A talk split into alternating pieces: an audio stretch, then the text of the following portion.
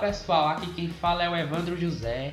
Eu sou aluno do programa de pós-graduação em entomologia da Universidade Federal Rural de Pernambuco, campus Recife, sede. Atualmente estou matriculado na disciplina de bioindicadores ambientais, disciplina essa que será responsável pelos episódios dessa temporada do seu podcast Ecologia ao pé do ouvido. E o tema do nosso episódio de hoje é um estudo que foi publicado por Nascimento e colaboradores na revista científica Sociobiology no ano de 2018 e tem como título o uso do mel da abelha sem ferrão como um indicador da contaminação por metais. Nesse estudo, os pesquisadores utilizaram o mel da abelha sem ferrão, Melipona escutelaris, conhecida popularmente como uruçu ou uruçu nordestina, para medir os diferentes níveis de concentração de metais em diferentes colmeias que foram instaladas em diferentes localidades. Esse estudo ele foi desenvolvido na cidade de Salvador e na sua região metropolitana, e para isso os pesquisadores instalaram sete colmeias de abelhas. Quatro dessas sete colmeias foram instaladas em áreas urbanas. Essas colmeias que foram instaladas em áreas urbanas, elas estavam próximos a locais com rodovia que tinha um intenso tráfego de veículos a regiões industriais e ao próprio aterro sanitário da cidade. Outras duas colmeias foram instaladas em áreas rurais e a última colmeia ela foi instalada em uma unidade de conservação federal.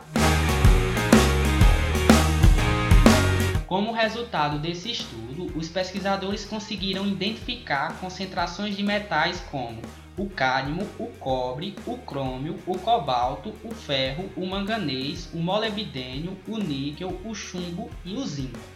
Todas essas concentrações encontradas pelos pesquisadores foram comparadas com concentrações de dosagens diárias por adulto recomendadas pela Organização Mundial da Saúde e pela legislação brasileira, e nenhuma dessas concentrações ultrapassou os limiares recomendados por essas organizações com exceção do metal crômio.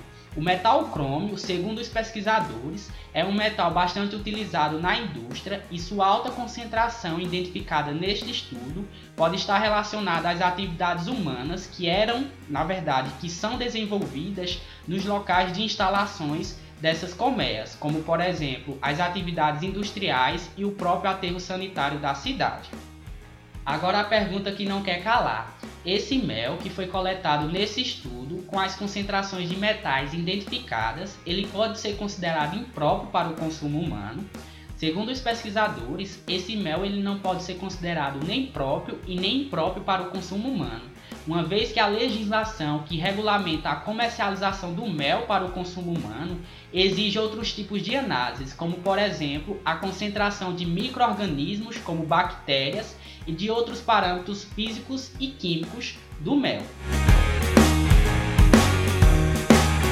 E para encerrar o nosso episódio de hoje, qual a importância prática desse estudo? Esse estudo possui grande importância principalmente para a meliponicultura, que é o ato de criação dessas abelhas sem ferrão para a comercialização de seus produtos, dentre eles o mel onde o estudo demonstra que é importante a escolha do local de instalação dessas colmeias, devendo ser escolhidos locais que estão afastados de atividades humanas, pois essas atividades humanas podem acabar lançando contaminantes no ambiente e, consequentemente, acabar contaminando toda a produção dessas abelhas, incluindo o mel. Por hoje é só, pessoal. Agradecemos a você, o nosso ouvinte, e até o próximo episódio e tchau!